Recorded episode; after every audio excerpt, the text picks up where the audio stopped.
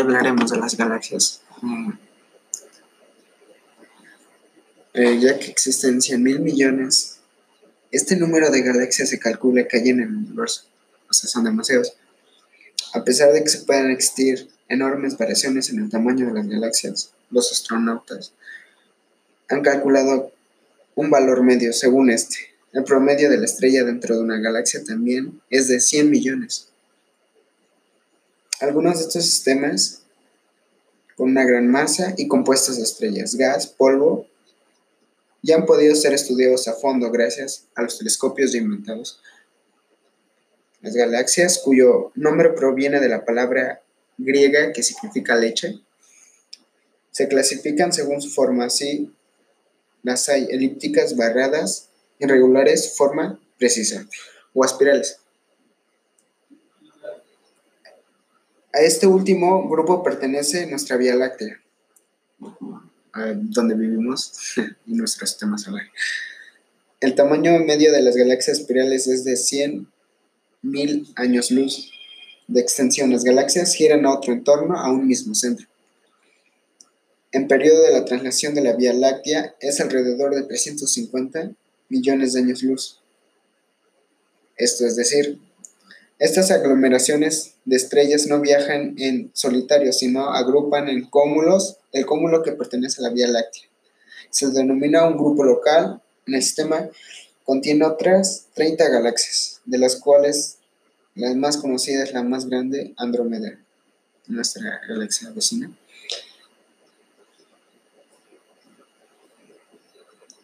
U otras formas de reunión. Además de que los grupos y los cúmulos de galaxias son sistemas dobles o múltiples.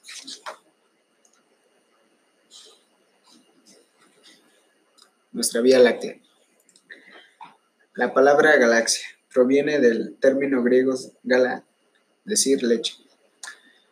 La primitiva interpretación del origen de la Vía Láctea también proviene de mitología griega. La leche materna de la diosa Hera se derramó mientras amamantaba Heracles, y salpicó todo el firmamento dando lugar a un camino de leche. Según nuestra explicación científica, la materia gaseosa surgida del Big Bang se condensó formando la estrella agrupadas en galaxias. La Vía Láctea es una galaxia espiral. Vista desde arriba tendría la forma de una rueda de fuegos artificiales, mientras que Vista de un lado parecería más bien un disco de engrosamiento esférico en el centro de extensión a la Vía Láctea, es decir, unos 100 años luz en los bordes. formas. La forma total de las estrellas contenida en la forma de la galaxia supera con 3 y los 100 millones de algunos astronautas defienden incluso que podría tratarse del doble. Si el humano nunca estará en las condiciones de contemplar la Vía Láctea desde afuera, distintos para... Sin embargo, tiene forma de espiral. Podemos saber el aspecto que tiene la Vía Láctea, aunque de forma aproximada, porque podemos ver otras galaxias espirales a través de los telescopios. O el telescopio Hubble. Veríamos una espiral con forma de rueda, fuegos artificiales, seguramente con brazos principales. La Vía Láctea está rodeada por un volumen esférico. Cúmulos y estrellas variables de tipo RL. Además, se cree que el halo se contempla una corona esférica constituida por hidrógeno molecular. Mm, eh, la rotación, es muy importante. La Vía Láctea es una estructura inmóvil, sino que gira alrededor de un núcleo central. La galaxia tiene una forma espiral y cuenta con cuatro brazos. Estos brazos son espirales. Se conocen como cruz de Centauro, Perseo, Orión y Sagitario. Nuestro sistema solar es situado al borde del brazo de Orión. De modo mismo que la Tierra gira alrededor del Sol, todo el sistema solar y las demás estrellas orbitan alrededor del centro de la Vía Láctea. El Sol y los planetas viajan a una velocidad cerca de 220 kilómetros por segundo. Aún así, el periodo de planeación de nuestro sistema es de más de 200 millones de años. desde que se originó el sistema solar, desde hace más de 4.500 millones de años.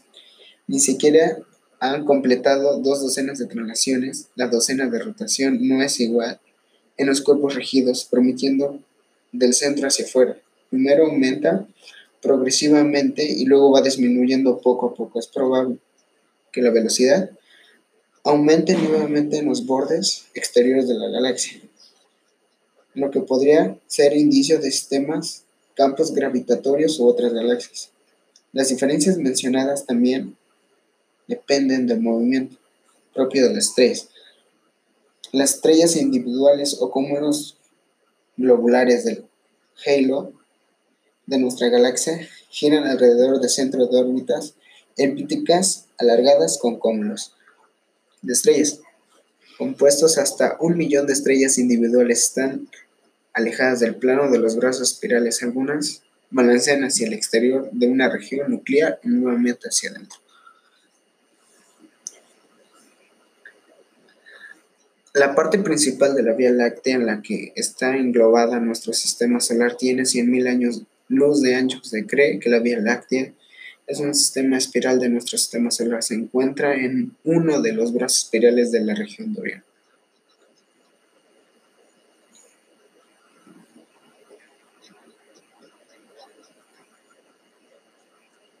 Eh, la población de estrellas que tiene nuestro sistema.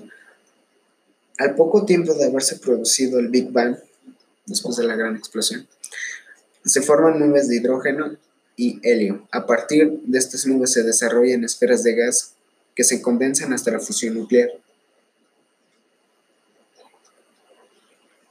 Desde este modo, el 90% de la masa gaseosa de la Vía Láctea se transforma en estrellas. El gas sobrante se dispersa hacia los lados. También aquí surgieron y siguen formando las estrellas a un ritmo lento pero constante. En el centro de nuestras galaxias, una gran concentración de ellas y ahí en los cúmulos de estrellas del halo, apenas surgen estrellas nuevas, ya que no existe la cantidad suficiente de masa gaseosa, que sería en el plano de la vida de la Vía Láctea. Ah. Que tiene aquí un grosor de unos 3.000 años luz se forman nuevas estrellas en y entre los brazos espirales. La población estelar fue dividida en el siglo, a mediados del siglo XX por Walters Wade.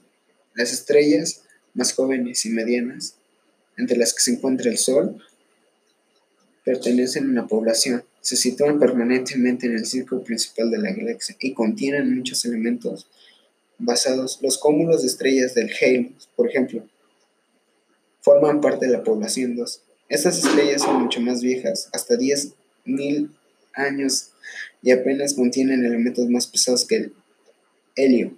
El núcleo de la Vía Láctea también está integrado por mayor parte de las estrellas de población 2.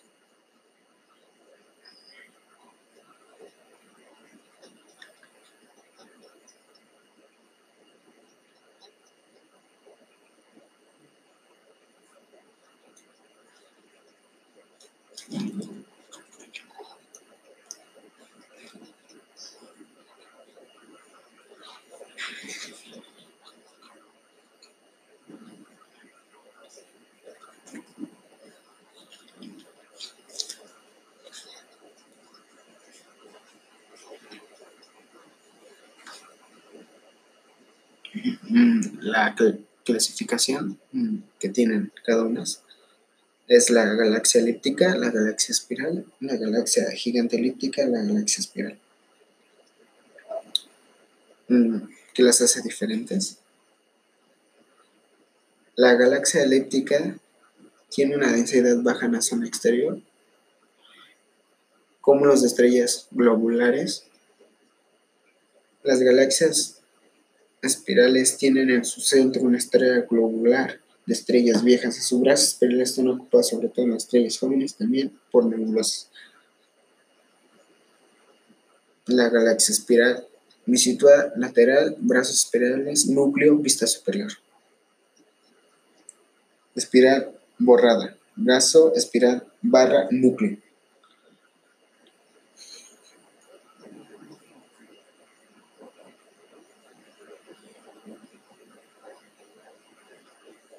Las galaxias elípticas, las galaxias elípticas se dividen en subcategorías de E, O o E7. Su clasificación ilustra la predominancia de la forma elíptica.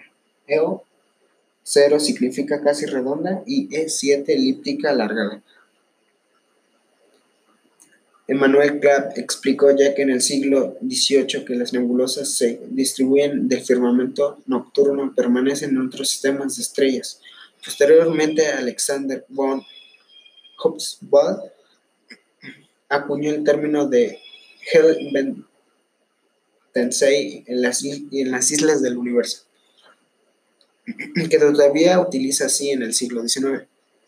Todavía impera la opinión mayoría de dichas nebulosas forman una parte de nuestra Vía Láctea.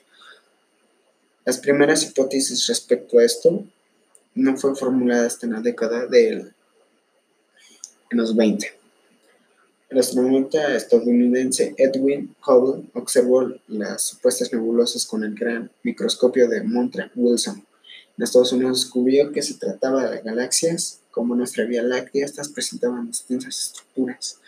Hubble ideó un esquema para clasificar las galaxias.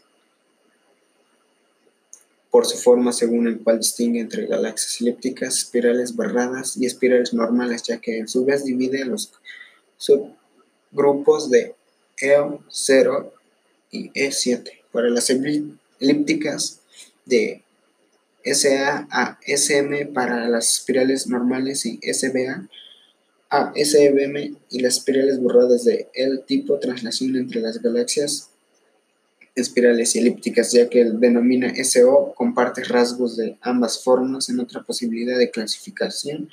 Son las categorías de luminosidad que van del 1 a 5, que equivale a la categoría luminosidad máxima de galaxias supergigantes, y L, correspondiente a la luminosidad que tienen entre sí. Permanece en la categoría 3, galaxia gigante normal.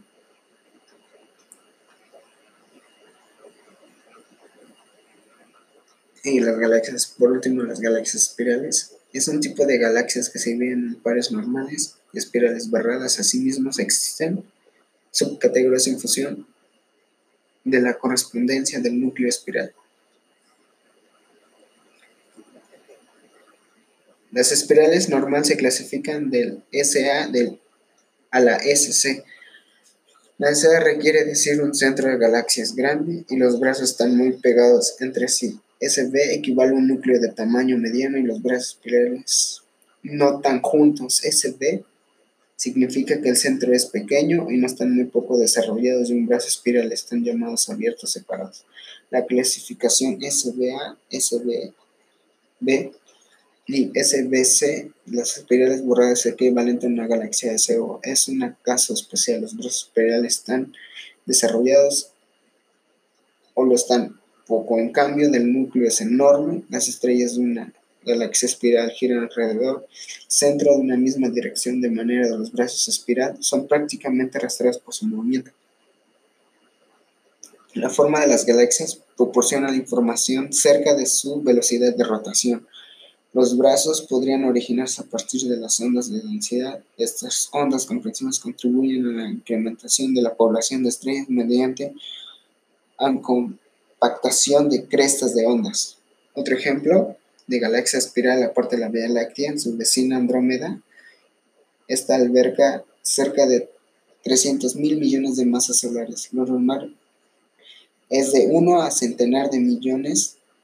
Nuestra Vía Láctea es una galaxia espiral de tamaño mediano, la forma espiral es la más frecuente. Mm, lo que mantiene a una galaxia en el constante movimiento es,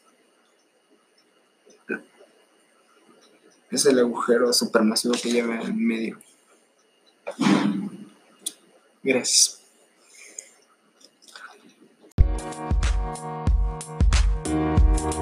Thank. Thank you.